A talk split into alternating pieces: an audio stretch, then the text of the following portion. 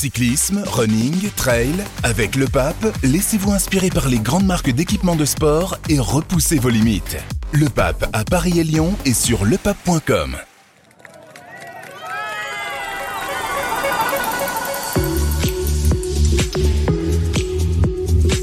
Le Tour de France est terminé, ou plutôt Ah cette... cette édition 2023 est Mais terminée. dans nos cœurs, il ne s'arrête jamais. Voilà, car le tour, lui, ne s'arrête jamais, vous le savez bien. Et ça tombe bien, on a encore plein de choses à se raconter ce soir. Bonjour à toutes et à tous, bienvenue dans l'équipe du tour. Euh, c'est l'introduction de podcast la plus mouvementée depuis le début du depuis le début du Tour de France. Nous sommes sur les Champs-Élysées en ce dimanche 23 juillet, au soir de la 21e et dernière étape, donc remportée par Jordi Meus, le jeune Allemand. Le maillot jaune Jonas Vingegaard vient officiellement de gagner un deuxième Tour de France de suite.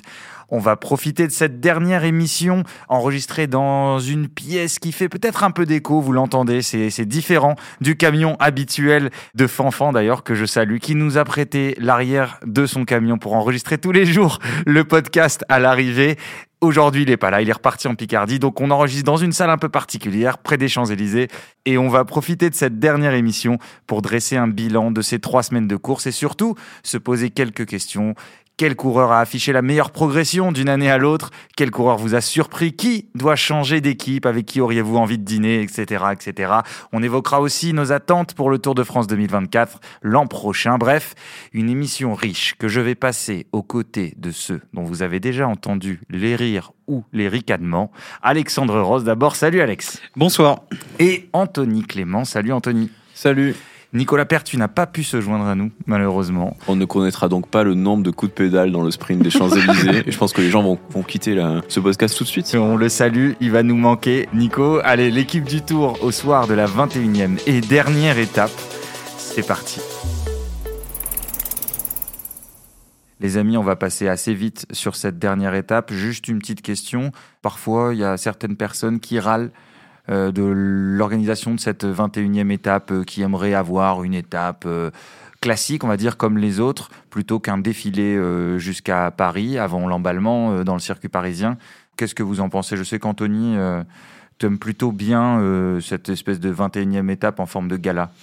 Oui, oui, je trouve ça sympa, surtout que maintenant, on a toujours des étapes à 100 à l'heure. euh, Il y a presque quasiment plus de temps mort sur le Tour de France, alors que normalement, sur trois semaines, euh, c'est une course qui permet d'en avoir. Et oui, je trouve ça toujours sympa de voir les scènes qu'on voit chaque année, euh, le champagne, euh, les photos, et même sur les champs, après, je trouve que la façon dont la course s'emballe, ça crée un contraste qui est toujours intéressant. Après, ceux qui sont frustrés par la dernière étape sans enjeu au début seront tout à fait heureux d'apprendre que l'année prochaine, ce ne sera pas le cas.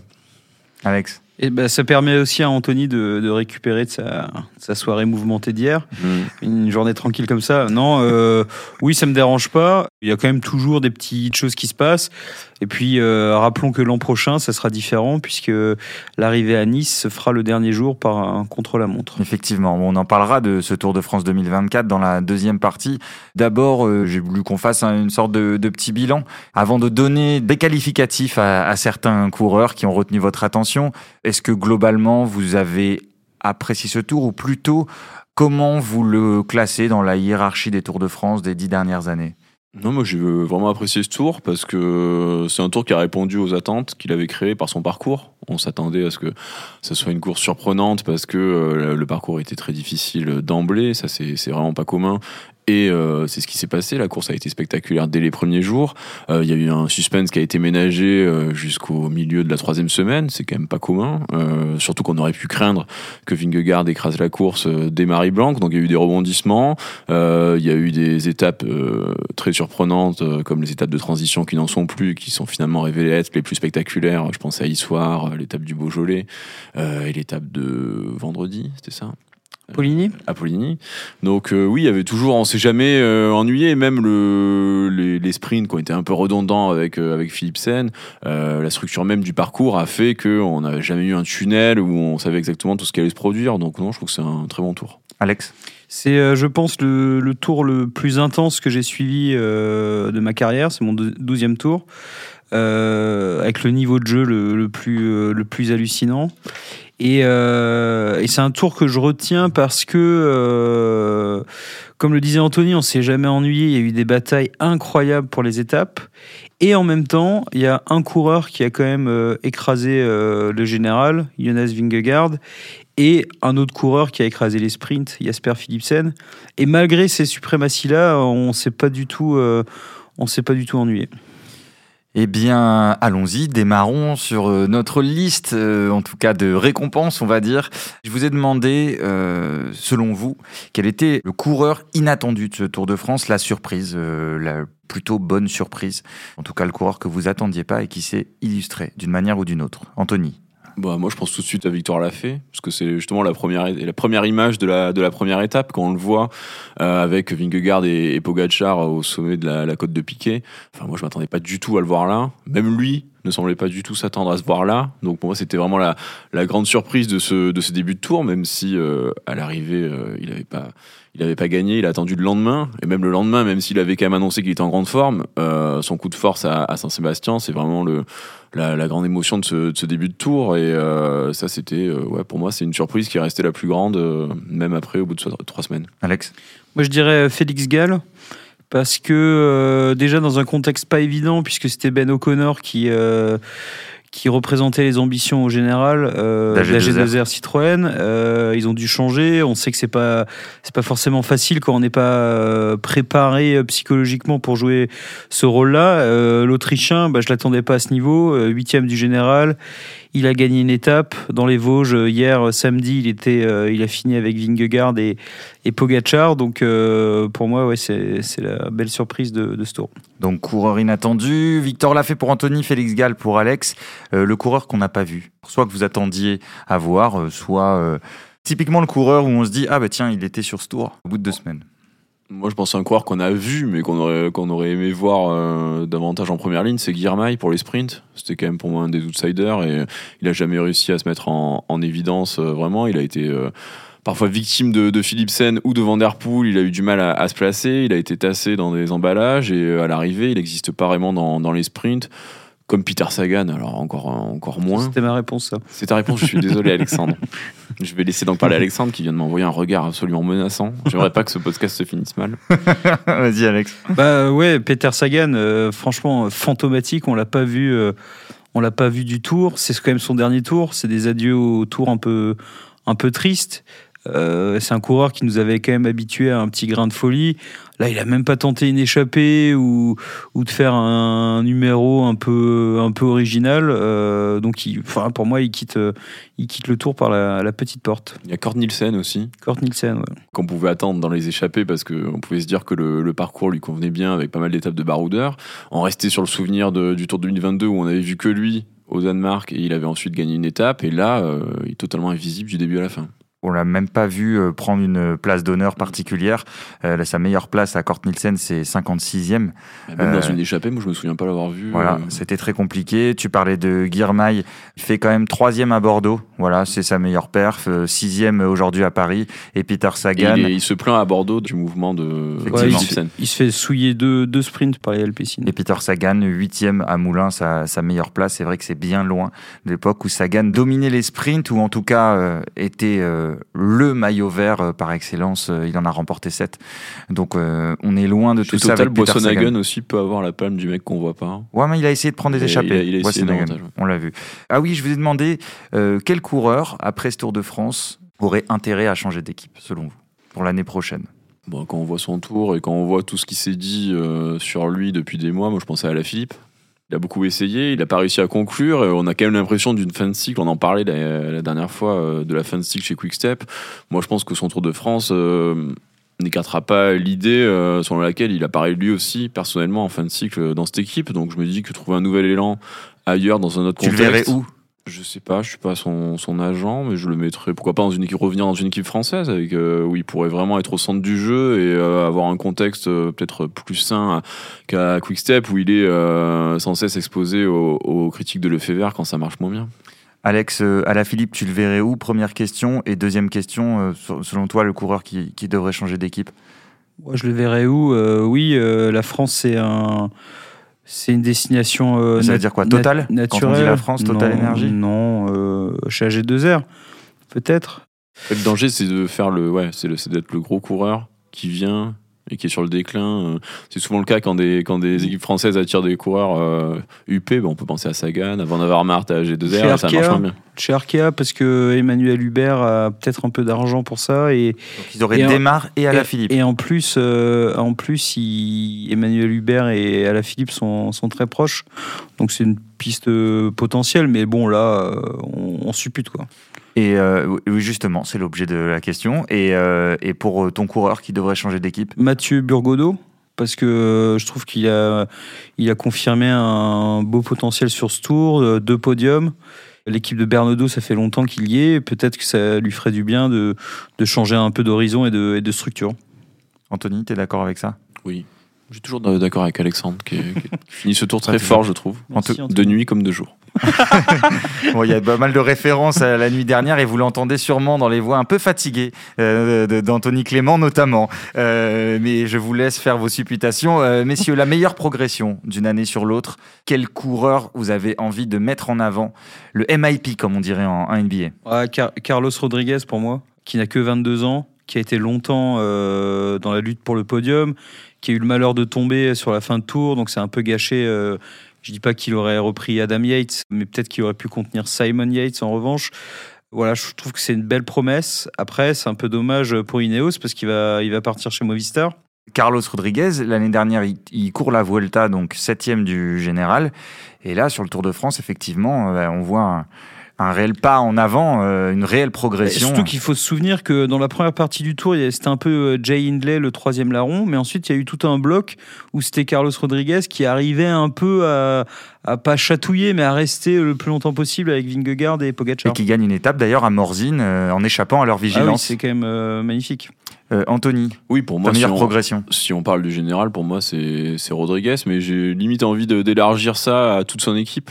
Parce qu'on avait pu être frustré parfois des, des tours qui doivent se réinventer après avoir toujours eu le meilleur coureur. Et là, c'est plus le cas parce que Vingegaard et, et Pogacar sont, sont ailleurs. Et je trouve que Ineos a, vraiment trouvé un moyen d'exister autrement sur la course avec euh, des ambitions plus, plus offensives. Et euh, Pitcock, même si euh, il a fini par, par décliner, avait montré aussi de grosses progressions en, montagne qui étaient, qui étaient surprenantes. À l'arrivée, il a explosé, mais je me dis que c'est quand même un coureur qu'il faut continuer à suivre euh, sur ce terrain-là parce qu'il a envie euh, de faire le général et euh, il a quand même montré de vraies dispositions euh, sur la première partie du tour. Donc quand on connaît ses, ses capacités et son, son talent, euh, c'est un coureur qui donne envie d'être suivi dans ce cadre-là. Euh, parce qu'évidemment, donc Rodriguez va partir, donc Ineos va devoir encore se renouveler. Mais Pitcock me semble être une, une valeur sûre. Le coureur Poissard. Ouais, Marc Cavendish. Euh, au début du tour, moi, j'y croyais pas forcément à une victoire, euh, à une victoire d'étape et donc à une 35e victoire dans le dans le tour, mais euh, au fil des sprints, on a vu qu'il se rapprochait et, et- et en fait, ça a été vraiment l'ascenseur émotionnel pour lui parce que le le lendemain de là où il est le plus proche de, de battre Philipsen, il tombe et il abandonne le tour. Donc euh, pareil, c'est euh, c'est assez triste comme, euh, comme départ. Oui, il tombe le 8 juillet sur la, sur la huitième étape. Effectivement, le lendemain de l'étape de Bordeaux, le sprint de Bordeaux, où il est- on croit un moment qu'il va, qui, va euh, s'imposer. Finalement, Philipsen le, le saute euh, à 50 mètres, à 25 mètres plutôt de, de la ligne à Bordeaux. Anthony, tu dirais qui pour euh, le coureur euh, le plus poissard? Bon, ça, c'est un souvenir plus euh, perso, parce que ça a pas moins dû marquer les esprits. Mais moi, je me rappelle d'Alexis Renard au contre-la-montre. On était juste derrière, qui tombe au premier virage. Enfin, c'est quand même. euh, et qui doit abandonner après. euh, Enfin, il remonte sur le vélo, il se retrouve hors délai euh, à cause de, de Vingegaard qui fait un temps stratosphérique. Pour une seconde. Voilà, on se dit, est-ce qu'il va être sauvé ou pas? Et puis finalement, il a une fracture du coude, il doit abandonner son premier tour sur un, un virage dans son contre-la-montre. Dans le, dans le premier virage d'un contre-la-montre, c'est c'est quand même pas de chance. Le coureur le plus élégant sur le vélo celui qui vous a fait la meilleure impression Moi, j'ai visuelle. aimé retrouver euh, Thibaut Pinot en danseuse hier euh, sur le petit ballon. Qu'est-ce que C'est t'aimes l'image que je garderai. Bah, il est léger, il est élégant. Moi, je le regarde 5 heures par jour, euh, Thibaut Pinot en montagne, y a pas de souci. Il y a une belle, euh, il y a une belle danseuse un peu à la, à la Contador. Ouais, ouais, c'est quelqu'un qui, bah, on sent qu'il est dans son élément, quoi. C'est, c'est, c'est vraiment fluide et euh, il a une façon de, d'accélérer que je trouve toujours assez esthétique. Pas le plus élégant, mais en fait, l'impression visuelle qui m'a le plus euh, marqué, ça reste Vingegaard sur le, sur le chrono. Où là, euh, enfin vraiment. Il dégageait une telle puissance, euh, on sentait qu'il y avait quelque chose qui, qui l'animait et ça se traduisait dans son, dans son coup de pédale, je trouve que c'était. alors, ça fait évidemment beaucoup parler, mais je trouve que visuellement, c'était c'était très impressionnant. Avant de passer aux coureurs avec qui vous auriez envie d'aller dîner, qui désigneriez-vous comme euh, meilleur équipier? Bah, c'est un peu Il y a des prétendants. Moi, je penserais à Van Der Poel. hein. Parce que Van qui n'est pas un équipier euh, sur le, papier, bah, ça a été lui le meilleur poisson pilote euh, du tour. On a parlé de lui euh, euh, par ricochet en évoquant Girmay, mais euh, à Nogaro, c'est lui qui ouvre le chemin à, à Philipsen en tassant complètement, enfin en éjectant de, du sprint. Et c'est un coureur qu'on a vu finalement tout le Tour de France, même s'il a joué sa carte sur quelques échappées, ne pas hésiter à se mettre en retrait par rapport à, à Philipsen. On pense notamment au sprint de Limoges, où avec ses qualités, il pouvait vraiment prétendre à, à jouer la victoire vu que le, le sprint était plus difficile que les autres. Et il a quand même continué à amener euh, Philipsen. Donc, euh, au nombre de- d'étapes rapportées à son leader, je vois pas qui peut rivaliser avec Van Der Poel. Il fallait le trouver avant ce tour, euh, Van Der Oui, Poel, meilleur vois. équipier. ouais. Exactement. Alex, Bah, je dirais Adam Yates, en fait. euh, qui a parce- chippé la place à Sepkus Ouais, qui euh, a fait au moins jeu égal dans le rôle de lieutenant avec Sepkus et qui en plus a réussi à réaliser des choses personnellement. Maillot jaune pendant 5 jours, il gagne une étape, il finit sur le podium. Enfin, on est, pre- on est presque plus dans le rôle d'équipier, mais il a quand même été ultra important pour, euh, pour Pogacar. Et d'ailleurs, c'est son meilleur résultat sur le tour, euh, Adam Yates, euh, au classement général. Oui, Anthony Non, je disais mention spéciale à Sepkus quand même, parce que euh, il a été encore une fois impressionnant. Puis en plus, il est vraiment malheureux sur la, sur la dernière partie du tour, parce qu'il a deux lourdes chutes. Euh, euh, dimanche, c'était au BT, quand un spectateur le fait tomber. Et hier, où euh, il tombe d'ailleurs la même chute que Rodriguez, où euh, ils tombent tous les deux, ils s'explosent l'arcade. Là, on voit, il finit le tour en, momie. Et euh, c'est quelqu'un qu'on a vu jusqu'au bout, même après sa chute au BT, il a, il a encore été utile. Ça reste quand même pour moi le- le- l'équipier le, plus euh, fiable en, montagne. Et visiblement, il est prêt. Il veut faire la Vuelta, donc il serait même capable de faire trois grands tours dans la saison. La Vuelta, d'ailleurs, Jonas Vingegaard a annoncé ce matin qu'il y participerait. Donc, il y aura Vingegaard et Roglic dans l'équipe Jumbo-Visma, et épaulé notamment par Sepkus. Il y aura aussi Remco Evenpool, Juan Ayuso du AE. Pour l'instant, pas de Tadej Pogacar a priori, mais sait-on jamais. Mais Euh. Si Pogacar arrive, c'est le plateau le plus excitant de la saison. Il est à la Vuelta. Euh, Même des cinq dernières années, on peut le dire. Le coureur avec qui vous auriez envie de dîner? Moi, je dirais Wout Pouls parce que c'est le plus maigre et j'en ai marre de partager des repas avec des mecs qui mangent beaucoup et qui peuvent me prendre des, des trucs. Il n'y a pas besoin d'en rajouter, Alex. Euh, Ma- Matej, euh, Matej Mohoric, parce que j'ai adoré ce qu'il a dit euh, après, euh, après sa victoire à, à Poligny, et on sent que c'est un coureur extrêmement intelligent, euh, très ouvert sur, sur plein de choses, donc je pense que ça pourrait être un repas euh, assez intéressant. Ouais, j'aurais dit ça aussi. Cette interview, là, je vous la conseille, elle est disponible euh, sur les réseaux sociaux et puis on en avait fait un, un compte-rendu sur le site également, après sa victoire euh, avant-hier. C'est ça. C'était très, très émouvant. Il avait euh, de la compassion pour ses compagnons d'échappée. Il a dit un long mot sur euh, le personnel de l'équipe, euh, sur euh, les kinés, sur les mécanos. Ouais, Euh, mais ça, c'était pas seulement un discours de remerciement euh, type Oscar, c'était aussi, je trouvais que c'était très intéressant ce qu'il racontait sur la, la condition du coureur. Enfin, euh, comme c'est un champion quand même, Maurice, et il disait que des fois c'était très difficile, que le mec arrivait pas à tenir les roues, qu'il se posait plein de questions.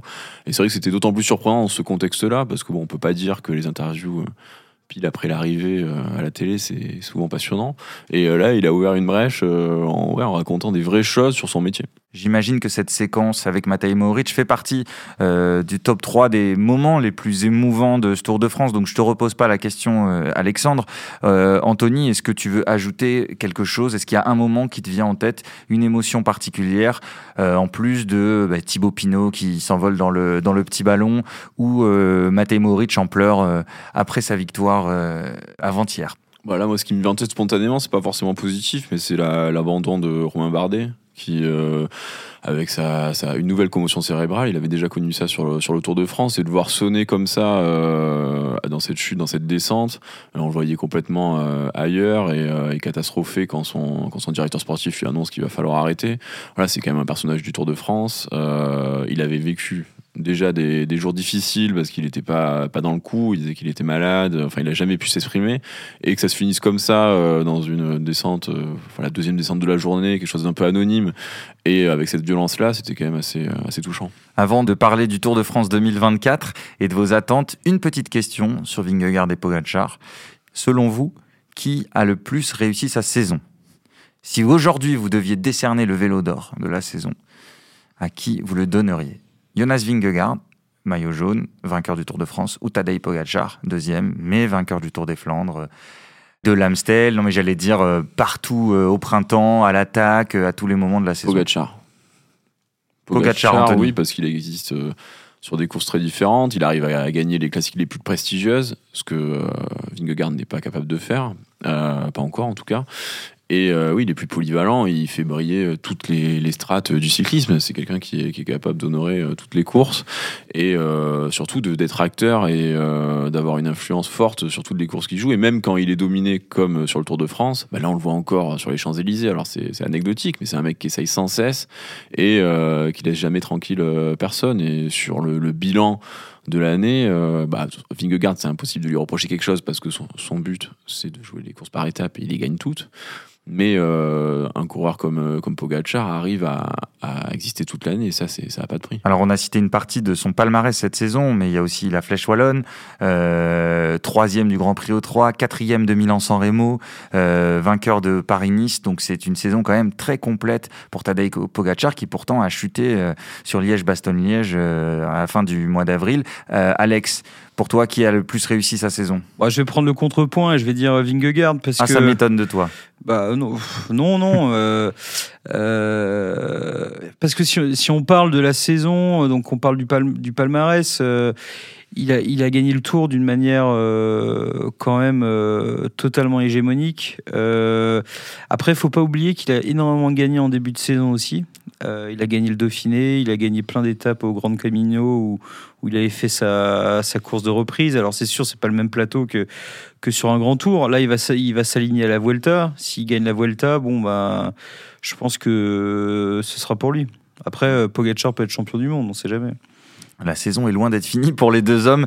Messieurs, est-ce qu'on se projette un peu sur 2024 Ce sera une année particulière, une édition particulière du Tour de France qui s'élancera de Florence en Italie et qui arrivera à Nice. tu as parlé du contre-la-montre, euh, Alexandre, euh, qui arrivera à Nice. Pourquoi? Parce qu'on sera en plein en plein été, Jeux Olympiques de Paris. Donc, il a fallu délocaliser l'arrivée traditionnelle du Tour de France. Qu'est-ce que vous attendez pour euh, cette édition?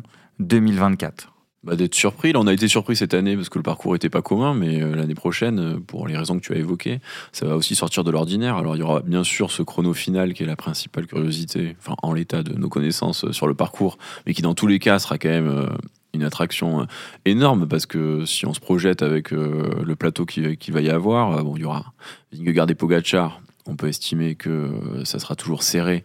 Enfin, si euh, Pogacar n'a pas les soucis qu'il a eu euh, cette saison, il y aura en plus Evenepoel dont le chrono est la spécialité.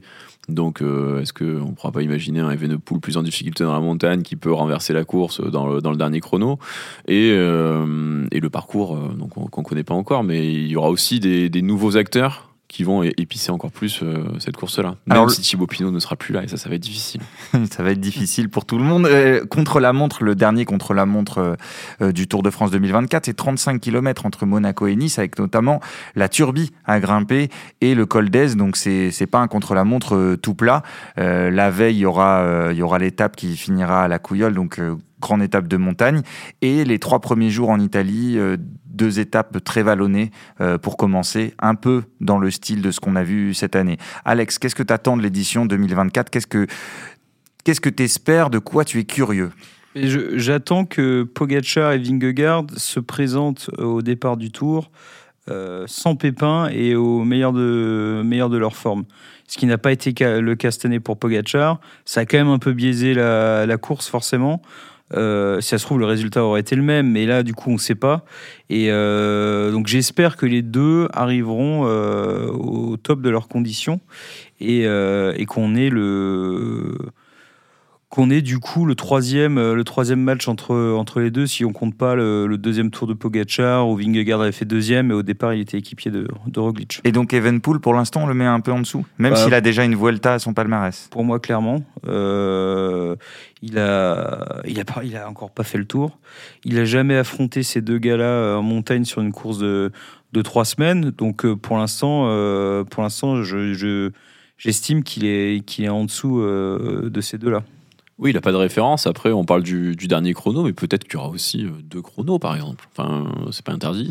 C'était la norme il n'y a, pas- il y a pas si longtemps. Donc, euh, Et éventuellement dans- un chrono sur le plat, par exemple, parce qu'on n'a pas eu ça cette année. Chrono par équipe. euh, Enfin, voilà. Ah, mais Enfin, il y a les deux- beaucoup de choses les qui deux sont autres, offertes. c'est pas des manchots en chrono non plus. hein. Enfin, il va pas leur mettre 3 minutes. Oui, oui. mais il y a, il y a Evenepoel, il y a Ayuso aussi qui va, qui va arriver. Chez UAE, l'équipe de Pogacar. UAE. donc comment ça va s'organiser entre Ayuso et, et Pogacar? Est-ce que ce sera le même principe que Roglic, Vingegaard? Il y a beaucoup de choses passionnantes qui vont, qui vont se nouer euh, dans les prochains mois. Effectivement, messieurs, est-ce que vous avez envie d'ajouter quelque chose? C'est la dernière, c'est le dernier jour euh, sur le Tour 2024, sur le sujet que vous voulez, Alex? Non, mais je voulais dire un- quand même un, un mot sur David Godu.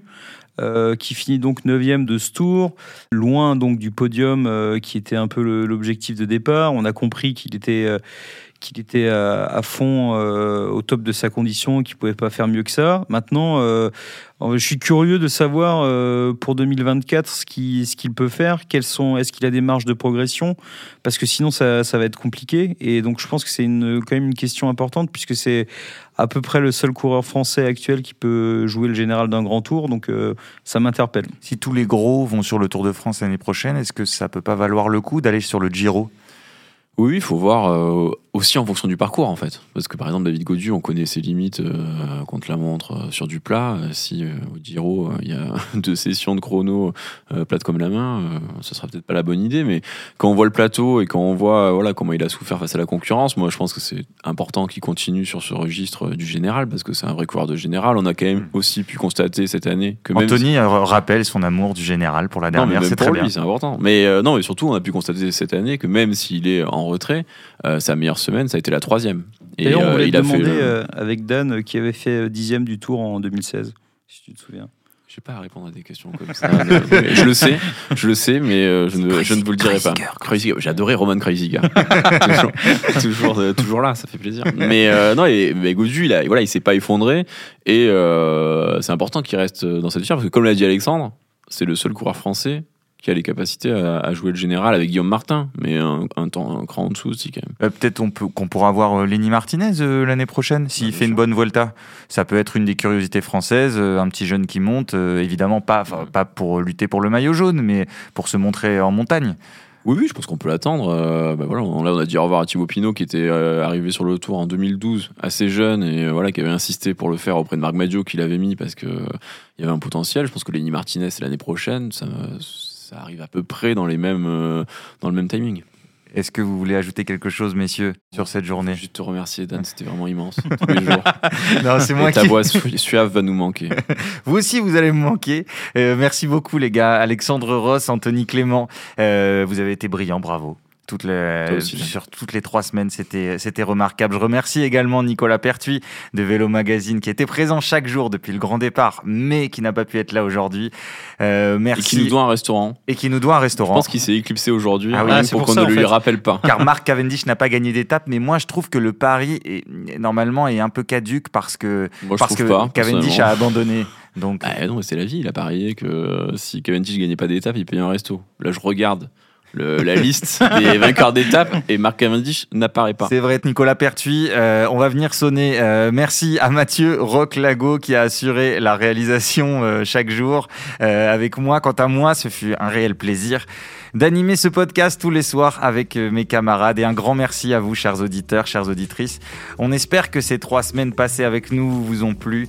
Nous avons atteint les 3 millions d'écoutes. C'est- C'est bien au-delà de ce qu'on espérait en lançant ce podcast. Vraiment bien au-delà.